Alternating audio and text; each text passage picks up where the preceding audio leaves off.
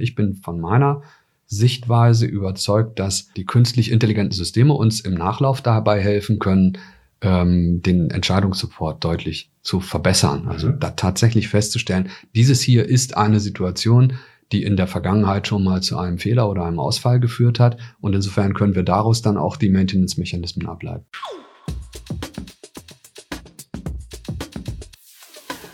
Herzlich willkommen zum Indie4 Podcast, dem Podcast für alles rund um die Industrie 4.0. Mit spannenden Gästen aus Industrie, Forschung und der Politik. Präsentiert von Tim Mittelstädt und Marius Roth. Produziert von der Tech-Agentur Invendo und dem Virtual Reality Studio Tim Mersive.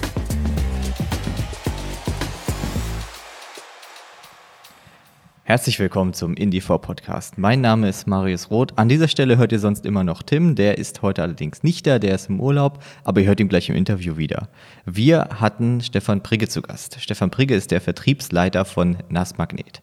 NAS Magnet, das sind Elektromagneten und äh, weitere industrielle Bauteile, mit denen wir eigentlich jeden Tag zu tun haben, das aber eigentlich gar nicht so richtig mitbekommen.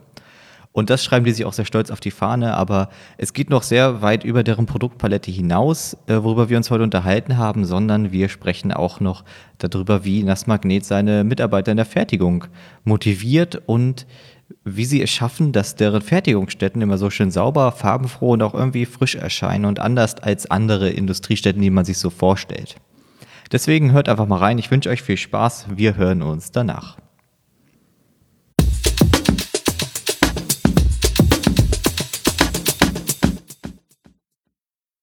Herr, Herr Prege, haben Sie denn ähm, schon mal Podcasts gehört oder waren Sie schon mal in einem Podcast sogar selber? Es ist verhältnismäßig selten. Nein, ich bin im Podcast noch nicht sichtbar oder hörbar geworden. Ähm, es ist für mich relativ selten, dass ich die Zeit an der Stelle investieren kann, denn da müssen noch Systeme aufgesetzt werden, die mir den Zugang einfacher machen. Ach, die sind eigentlich, was haben wir, ein iPhone eigentlich? Ähm, ja, aber ähm, wenn ich dann in meinem Auto sitze und tatsächlich die verfügbare Zeit hätte, hm. das ist nämlich das Problem in der Kombination verfügbarer Zeit. Im Auto ist es häufig so, dass die Möglichkeiten da wären, aber da komme ich an den Podcast nicht ran.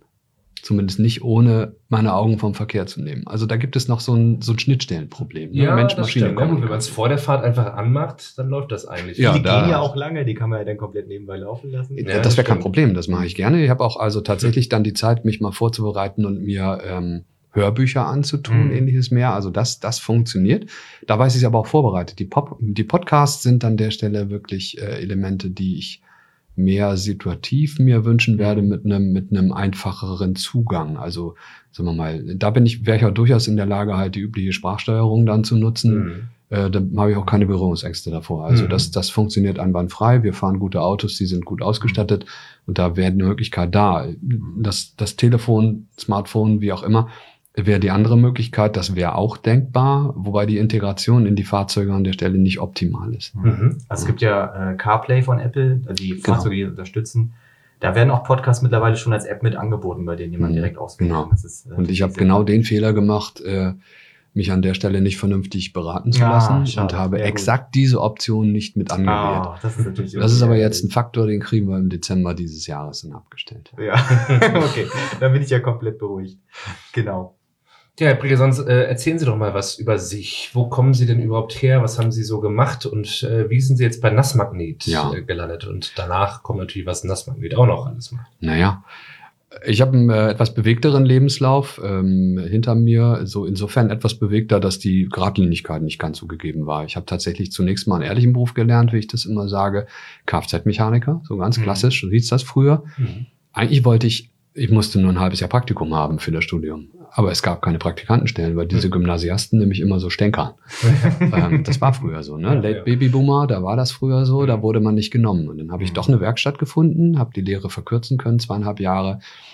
Dann kam, nahm ich der Bund nach Hannover. Damals waren nämlich schon die ähm, der, der Wehrdienst war noch Pflicht, 15 Monate. Mhm. Und die Ressourcen waren damals auch schon knapp. Also war ich dran, dann war ich in Hannover. Und in Hannover war im Gegensatz zu allen anderen Studienorten, die meiner Wahl besser entsprochen hätten, ohne Vorwurf an Hannover, aber so ist es nun mal. Mhm. War der äh, Hannover war NC-frei, ich war eh schon da und mhm. dann war ich naturfaul und habe das mhm. durchgezogen, habe also Maschinenbau zu Ende studiert ähm, mit Kfz-Technik, oh Wunder. Mhm.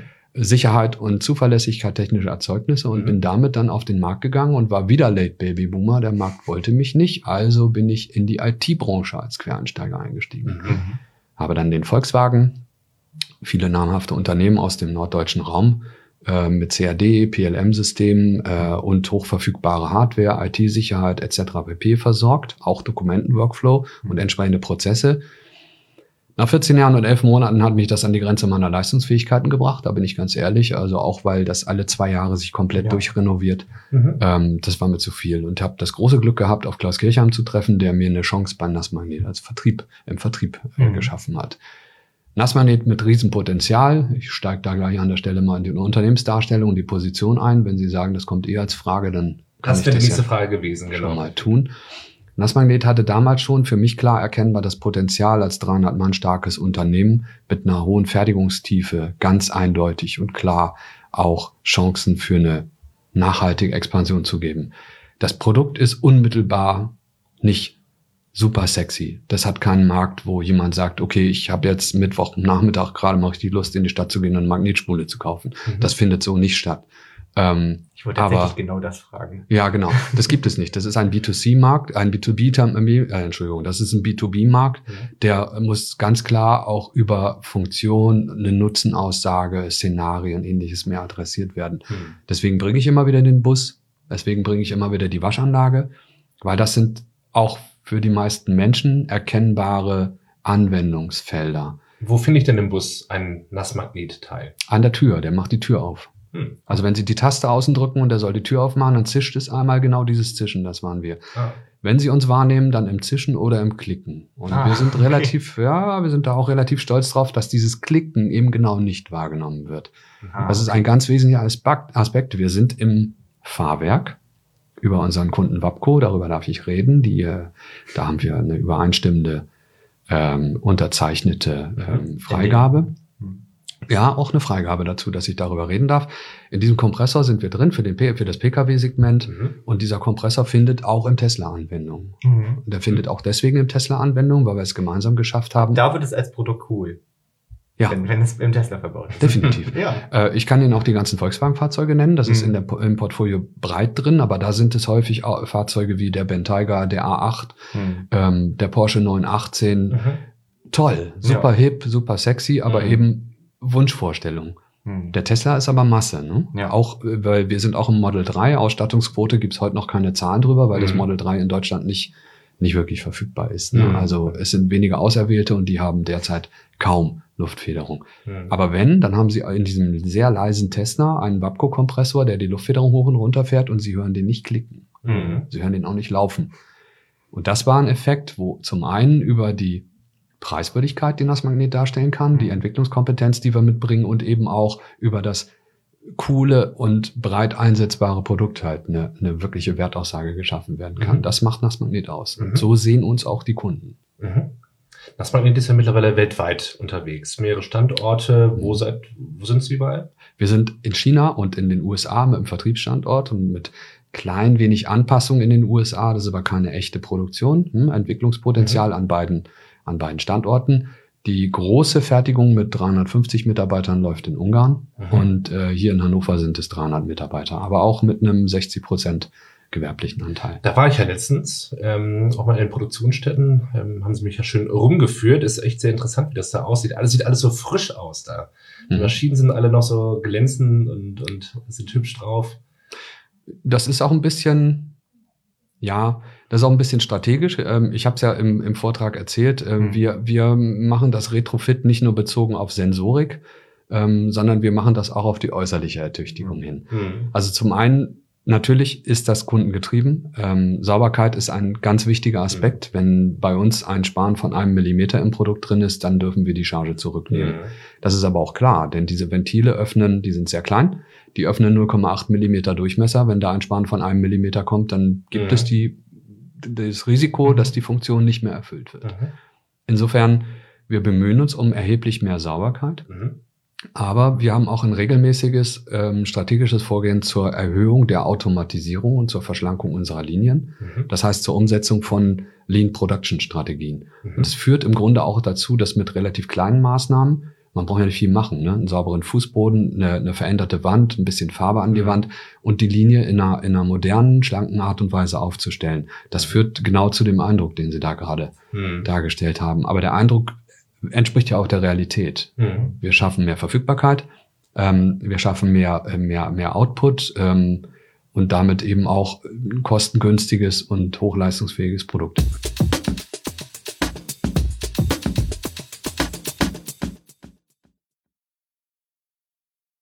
Werbung Podcasts sind ein echter Wachstumsmarkt. Bereits jeder vierte Internetnutzer hört sie regelmäßig. Seit kurzem erscheinen Podcasts sogar direkt in den Google-Ergebnissen und sind damit suchmaschinenrelevant. Die Hälfte der Hörerinnen und Hörer haben einen akademischen Hintergrund und akzeptieren die Werbung in Podcasts. Wenn die Moderatoren die Werbung selber einsprechen, empfinden sogar über 80 Prozent die Werbebotschaft als nicht störend. Deshalb sprechen Tim und Marius eure Botschaft dann auch selber ein. Du hast jetzt auch die Möglichkeit, diesen Werbeblock hier für dein Unternehmen zu buchen. Werde auch Indie4 Podcast Partner und schreibe einfach eine Mail an werbung at indie4-podcast.de oder ruf auf der kostenfreien Indie4 Podcast Hotline an 0800 2008 360. Und jetzt zurück zum aktuellen Indie4 Podcast.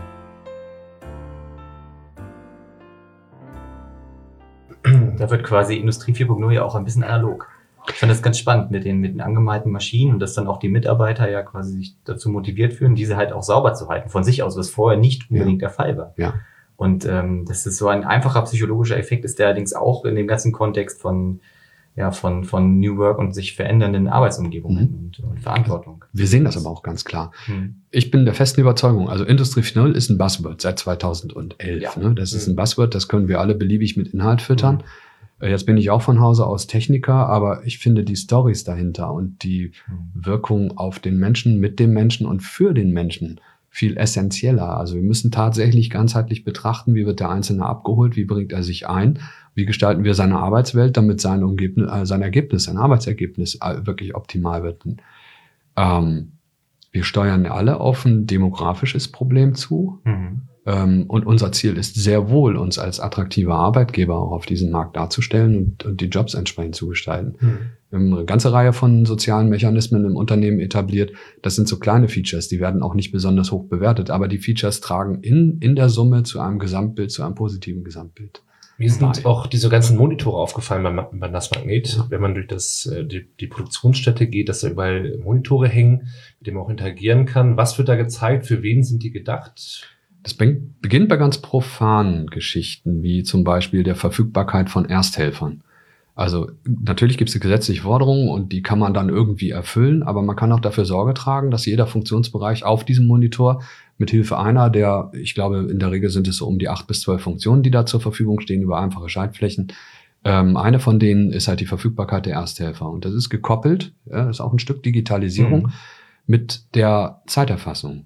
Also sobald wir beim BDE vorbeimarschieren und äh, uns einstempeln quasi, weiß das System, Ersthelfer XY ist, an, äh, ist verfügbar am Standort so und so. Ähm, das ist einer der Aspekte. Ansonsten sind es ähm, natürlich Regelwerke, ähm, Fertigungsaufträge, Maschinenzustände, also alles das, was über die Zustände in der Firma informiert. Sind denn alle Maschinen mittlerweile in das System integriert? Also ist da die Vernetzung schon so weit fortgeschritten? Nein, das ist ein, das ist ein Schritt, den wir ähm, sukzessive betreiben. Also alle moderneren Anlagen, die im, im Rahmen der letzten drei bis fünf Jahre entstanden sind, sind vollständig vernetzt und sind also tatsächlich mit, liefern alle Daten in unser zentrales Netzwerk. Mhm. Und bei den älteren Schätzchen, sage ich mal, insbesondere im Drehteilzentrum, würde ich sagen, haben wir eine Quote von 40 bis 50 Prozent ähm, die wir, da gibt's aber keine ganz klare Maßzahl dafür, mhm. ähm, die wir noch, äh, wo wir noch mit dem Retrofit an, an den älteren Maschinen arbeiten mhm. und die MES-Integration betreiben. Retrofit, äh, müssen Sie für mal noch ja. erklären? Retrofit heißt, wenn man eine alte, nicht taugliche Maschine ertüchtigt und sie quasi auf einen normalen, auf einen aktuellen Stand der Technik bringt. Also mhm. mit Sensorik ausstattet, gegebenenfalls neue Farbe, äh, Zugriffsmechanismen, Schutzmechanismen eventuell aktualisiert, alles das, was dazu gehört. Das heißt, ihr so quasi so ein Second Life verpasst. Mhm. mhm. Und wie, ähm, in welchem Rahmen ist das möglich? Also kann man das bei fast allen Maschinen machen oder ist das äh, oft auch eine Abwägung ob eine Neuanschaffung da häufig günstiger ist oder ja. wie stellt sich das dar? Ähm, die Entscheidung geht immer in die Richtung, äh, wie viel Restlebensdauer haben wir da am, am äh, noch verfügbar in irgendeiner Form, wo sind wir im, in der Verschleißsituation. Aber tatsächlich ist es so, dass Maschinen in der Größenordnung jenseits der 100.000 Euro da eine, Betrie eine Betrachtung verdienen, mhm. um ähm, äh, sagen wir mal, da eine ganz klare wirtschaftliche Entscheidung auch mhm. treffen zu können. Das ist nicht für Nullkosten machbar, ja. aber auch da ähm, wir haben ein sehr starkes Team von Ingenieuren für die Prozessentwicklung, ähm, die an der Stelle auch selber sehr gut einschätzen können, welche Möglichkeiten mhm. wir zur Verfügung haben und wie wir die umsetzen. Auch die Programmierung. Wir haben uns fokussiert auf gewisse Steuerungseinheiten und gewisse Sprachen. Das, das, anders wäre es nicht handhabbar. Mhm. Aber mit äh, dieser Fokussierung und auch mit dem speziellen Skill sind entscheidend, ist dieser Entscheidungssupport der interne, der da stattfinden muss, viel einfacher. Mhm. Aber kommen wir mal auf die Daten zurück, die die Maschinen äh, heute schon ausspucken bei Ihnen. Eignet sich das schon für Predictive Maintenance, also ähm, vorausschauende Wartung, oder ist das noch sozusagen auf dem Weg dahin, dass es funktioniert? Es eignet sich schon. Nach der Wahrnehmung heute eignet es sich schon. Ähm, sicher ist es ein bisschen schwieriger an der Stelle ganz klar die Indikatoren festzustellen. Das, das ist genau der Punkt, wo äh, die gesamten Konzepte um die Artificial Intelligence, äh, KI ist immer so ein sehr großes Wort dafür, aber die, die AI und das Machine Learning, das sind so die Aspekte, die, die, ähm, die dann ihre Stärken ausspielen können. Wir müssen in der Vorbereitung erstmal so weit sein, dass wir Smart Data haben. Wir wollen es aber nicht so weit drehen, dass wir alle Prozesse im Vorfeld mit erheblichem Aufwand designen müssen, so dass sie dann datengerecht und vermessungsgerecht sind, sondern ich bin von meiner Sichtweise überzeugt, dass ähm, die ja, die künstlich intelligenten Systeme uns im Nachlauf dabei helfen können, ähm, den Entscheidungssupport deutlich zu verbessern. Also mhm. da tatsächlich festzustellen, dieses hier ist eine Situation, die in der Vergangenheit schon mal zu einem Fehler oder einem Ausfall geführt hat. Und insofern können wir daraus dann auch die Maintenance-Mechanismen ableiten. Mhm. Also wenn wir jetzt mal ähm, zehn, wenn wir jetzt mal zehn Jahre in die Zukunft schauen und äh, Digitalisierung, Industrie 4.0, die Prozesse sind alle vorangeschritten, KIs ja. sind mehr im Einsatz etc. Äh, worüber freuen Sie sich dann sozusagen in zehn mhm, Jahren? Genau. Und wo sind auf der anderen Seite auch sozusagen die größten Bedenken? Äh, die, die Frage ist so breitbandig. Ähm, das ist das Problem dabei. Mhm. Ich sehe Unmengen von Überforderung für mhm. den Menschen in der heutigen Arbeitswelt. Ja. Ähm, wir reden über Stresspotenziale verschiedenster Couleur, also Leistungsdruck, wie auch immer. Und ich bin an der Stelle überzeugt, dass die Arbeitswelt der Zukunft sehr viel besser auf den Menschen abgestimmt werden sollte, seine Fähigkeiten im besonderen Maße berücksichtigt. Das bedeutet, wir, wir würden uns alle anders aufstellen müssen von unserem Mindset her. Ähm, das ist auch ein Bestandteil dieser Revolution, um äh, in unserem Mindset zu akzeptieren, dass gewisse Tätigkeiten nicht mehr unsere Kernkompetenz sind, sondern dass die Maschine uns an verschiedenen Stellen sehr viel besser unterstützen kann, als wir das heute akzeptieren wollen. Mhm. Ist, wir reden über das Wollen. Das bedeutet, dass die Arbeitswelt der Zukunft sehr viel flexibler ablaufen kann, und äh, die Inhalte sich sicherlich verändern, aber wir an der Stelle ein deutlich höheres Maß an Zufriedenheit erfahren mit dem, was wir da tun, mhm. äh, inklusive, wenn es eben gut läuft, einer Feedback-Kultur, die uns erlaubt, unsere eigene Werthaltigkeit auch ja. zu erleben. Mhm. Ich glaube, das ist einer der wesentlichen Faktoren, wo wir zukünftig, ähm, sagen wir, ein Arbeitsfeld haben. Mhm. Ähm, ich habe heute schon das Problem, dass ich nicht erkennen kann, wie diese Stempeluhr und diese feste Bündelung ein wirklich zufriedenstellendes Arbeiten erlaubt. Aber mhm. der Prozess der Maschinen in der heutigen, im heutigen äh, Arbeitsumfeld sagt, wir haben 15 Schichtbetrieb und die Maschine, die beginnt morgens um sechs und erwartet von ihrem Betreuer mit der notwendigen Kompetenz dann halt äh, auch in Betrieb gehalten zu werden. Insofern tut es mir leid um alle die, die dann New Work-Strategien betreiben. New Work kombiniert sich nicht mit der heutigen mhm. Produktionsinfrastruktur. Äh, und da gibt es halt tatsächlich ähm, große Ansatzpunkte, wo ich glaube, dass wir viel mehr Spaß an der Geschichte haben können mhm. äh, und müssen. Wir haben auch schon darüber gesprochen, dass ähm, Themen wie Gamification, mein Verständnis von Gamification, das heißt nicht alles wird irgendwie lustig, mhm. sondern äh, alles wird einfach handhabbar. Mhm. Äh, das ist mein Verständnis davon. Ja. Das, das wäre ein Modell der Zukunft, wo ich glaube, dass wir mit noch besserer Integration herkömmlicher IT auf neuen Wegen viel mehr Freude an der Arbeit und damit viel bessere und viel zuverlässigere Ergebnisse erzeugen und erreichen können. Das finde ich tatsächlich ein sehr spannendes Fazit, muss ich wirklich sagen. Also so, mhm. das ist sehr gut zusammengefasst gewesen und äh, so sehe ich das tatsächlich auch. Und vielleicht haben die Leute auch ein bisschen mehr Freizeit, das wäre dann auch ganz nett. Nebenher, ähm, man wird mich wieder als den naiven brandmarken an der Stelle. ähm, das geht doch gar nicht, was der da sagt. Aber ich glaube, das ist so ein Schicksal. Da gibt es durchaus prominente Charaktere, die auch in Anführungsstrichen, also um Himmels Willen, werten Sie es nicht falsch. Aber also da gibt's vieles, was verkannt wurde. Ähm, ich lieb, also wenn mich jemand kritisieren mag, dann soll er das gerne tun. Mhm. Ich bin da kritikresistent. Das heißt nicht, dass ich es nicht wahrnehme, sondern ich nehme das durchaus alles sehr ernst. Aber meine Vision, die werde ich mir bewahren. Mhm.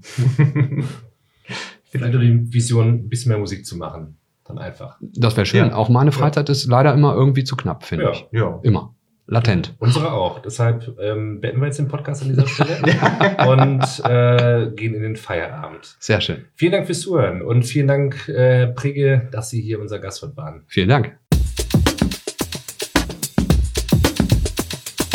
Das war Stefan Prigge von Nassmagnet. Ich fand es hier besonders spannend, dass Sie mit diesem Trick des Anmeins der Maschinen dafür gesorgt haben, dass die Mitarbeiter intrinsistisch motiviert sind, ihren Arbeitsbereich sauber zu halten. Dadurch hat ja einfach auch eine viel schönere und frischer erscheinende und sauberere in Fertigungshalle haben, was ja auch positiv zum Beispiel auf, auf Kunden wirkt, die die Fertigung besuchen, aber auch generell natürlich für einen schöneren Arbeitsplatz sorgt. Also man hat mit diesen sehr, sehr leichten, mit dieser sehr, sehr leichten Maßnahme einfach sehr viele auch unerwartete positive Effekte. Ich würde mir wünschen, dass das mehr Betriebe in Deutschland machen und dadurch halt auch der Fertigungsstandort und dieses, dieses Bild von dieser dreckigen Industrie sich ein bisschen wandelt und einfach einen viel positiveren Charakter bekommt. Des Weiteren fand ich sehr spannend, als wir uns über den Bereich Retrofitting unterhalten haben, dass man Maschinen, die halt an sich von ihrem Bauteil her gar nicht so stark abgenutzt sind, sondern eher digital abgehängt sind, einfach nachrüstet mit der entsprechenden Sensorik, um auch in Zukunft weiteren und neuen Emissionswerten zu genügen oder äh, gesetzlichen Anforderungen an die Maschinen. Und das Ganze hat natürlich erstmal einen ökonomischen Charakter, das ist klar, aber es hat halt nicht zuletzt auch einen Nachhaltigkeitscharakter. Wenn man den noch mehr herausstellt, könnte man quasi diesen generell gesellschaftlichen Trend äh, der Nachhaltigkeit halt auch noch mal mehr in diese Industrie quasi mit ähm, mit einbeziehen lassen. Das ist, ist ja für die Außenwirkung von einem Unternehmen ja auch etwas sehr Positives. Nächste Woche ist Tim wieder dabei und da waren wir beide in der Finanzoase von Smartsteuer. Smartsteuer ist eine Website, bei der man ganz einfach seine Steuererklärung machen kann. Sie haben sich auf die Fahne geschrieben, die einfachste Steuererklärung in Deutschland anzubieten.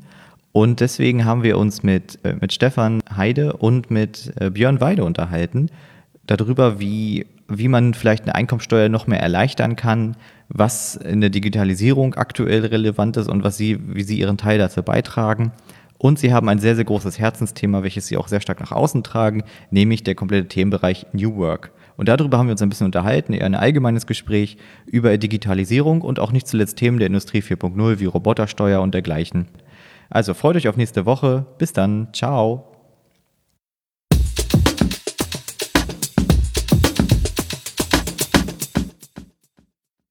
Und in der nächsten Folge naja, wenn wir sehen, dass äh, der deutsche Staat tatsächlich auf jeden äh, Euro, den Unternehmen an Steuern zahlen, äh, drei Euro von Arbeitnehmern nimmt, dann finde ich, ist das zumindest schon mal eine Unwucht. Also der deutsche Staat ist massiv abhängig davon, dass er Arbeit besteuert. Und wenn man jetzt die Digitalisierung, ist dann auch euer Thema und das Thema dieses Podcasts, letztlich auch unser Thema, wir digitalisieren auch den analogsten Prozess Deutschlands, wie wir immer sagen. Ähm, wenn wir das fortsetzen, und das machen alle, und was digitalisiert werden kann, wird irgendwann digitalisiert, dann kann man sich schon fragen, bleibt dann noch genug Arbeit übrig, die bezahlt wird und der Staat von dieser bezahlten Arbeit am Ende genug Steuern einnehmen kann, um dann unser gesamtes System zu finanzieren.